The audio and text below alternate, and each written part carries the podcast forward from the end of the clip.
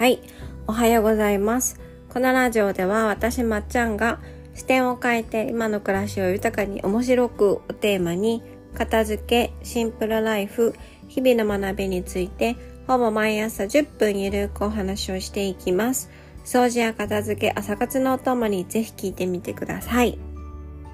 はい。えー、昨日ね、ザ・漫才がちょっとテレビでやってたので、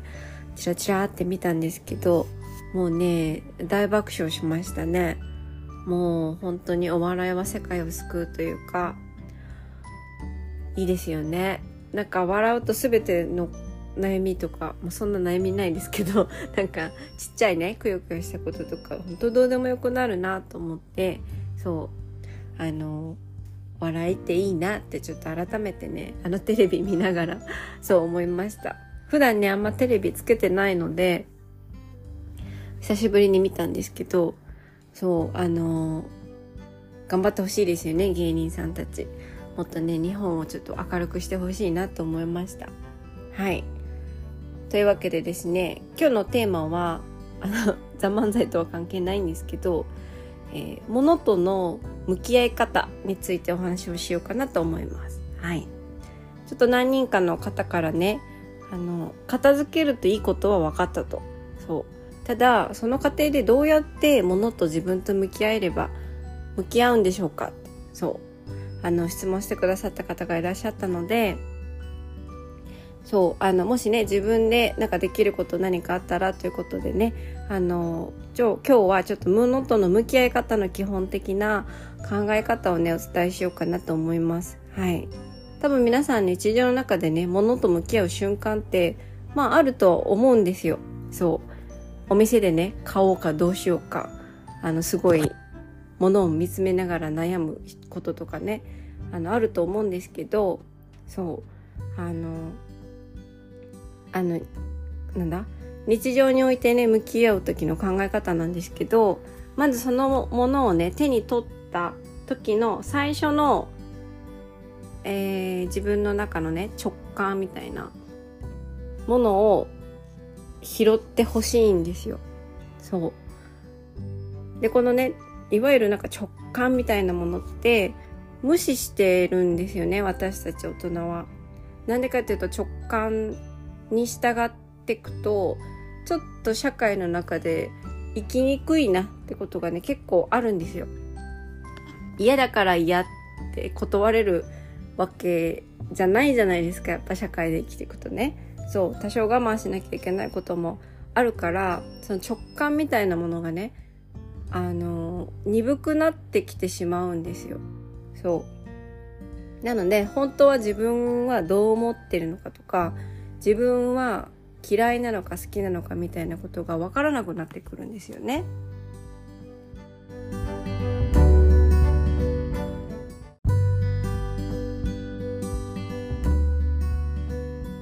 はい、ちょっとくしゃみをね、必死にこらえてたので、ちょっとくしゃみをたくさんして戻ってまいりました。それでね、あの、直感が鈍くなってるんなら、じゃあどうすればいいんだって話なんですけど、まあ子供の頃みたいに直感力をね、取り戻すためには、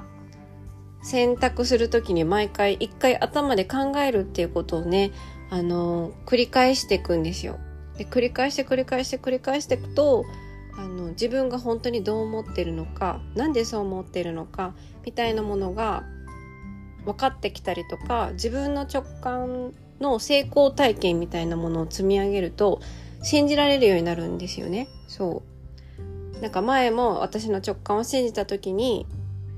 結果いいことになったからこの今の私が思ってる感覚もきっと間違いないだろうとだからこの感覚を信じて進もうみたいなね、あの自分の、うん、なんて言うんでしょうね、成功体験の積み上げみたいなものが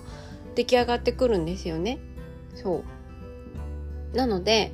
うんまあ、子供の頃からその自分のね直感力みたいなものを信じて突き進んでいる方も中にはいらっしゃると思うんですけど私はどっちかっていうとあの自分の直感とかよりかは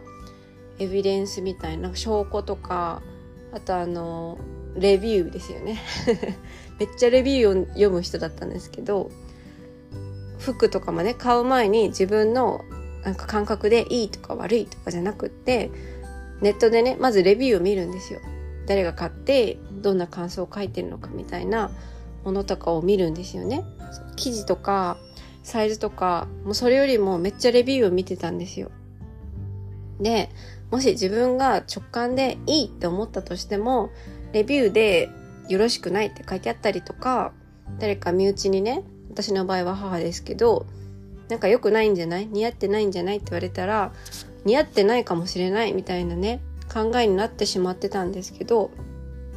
まあそういう自分じゃない意見とかじゃなくって自分の直感で信じて買って結果めっちゃ好きやんってなった時にそれがね繰り返されると自分のその直感力みたいなもの自分の感覚みたいなものが信じられるようになるんですよ。そうでそれが結果まあ自分を信じて前に進めるようになるってことだと私は思うんですね。そうだからあのそういったなんか感覚がない直感がないみたいなものはないはずではないんですけど嘘をついてる嘘をついてきたからこそちょっと見えなくなっているというかわからなくなっているんですよね。そう。なのでまずは手に取って、まあ、最初に自分がどう思うのかっていうのを一回冷静に考えます。そう。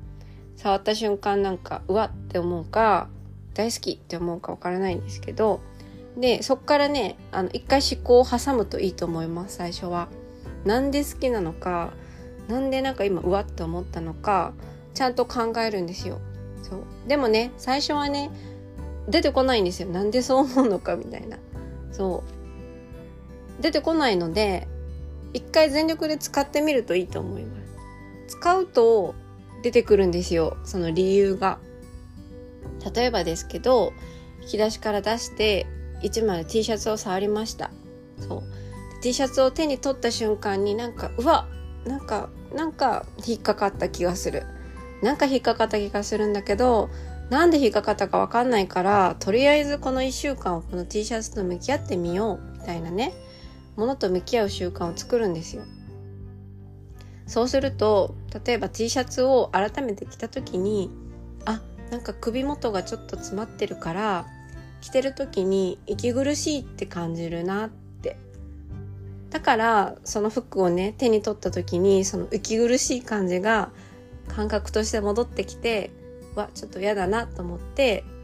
であの着るのをねやめるんですよ。でどんどんどんどんあの引き出しの奥の方にその服が埋もれてって結局あるけど着ない服みたいな存在になってくんですよね。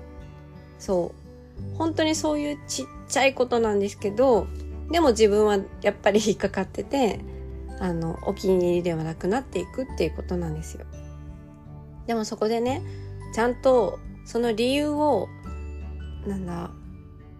気づいてあげると次から服を買う時に自分は首元がきついものはあまり好きではないって分かった上で買うから同じ苦しみを味わうような服はね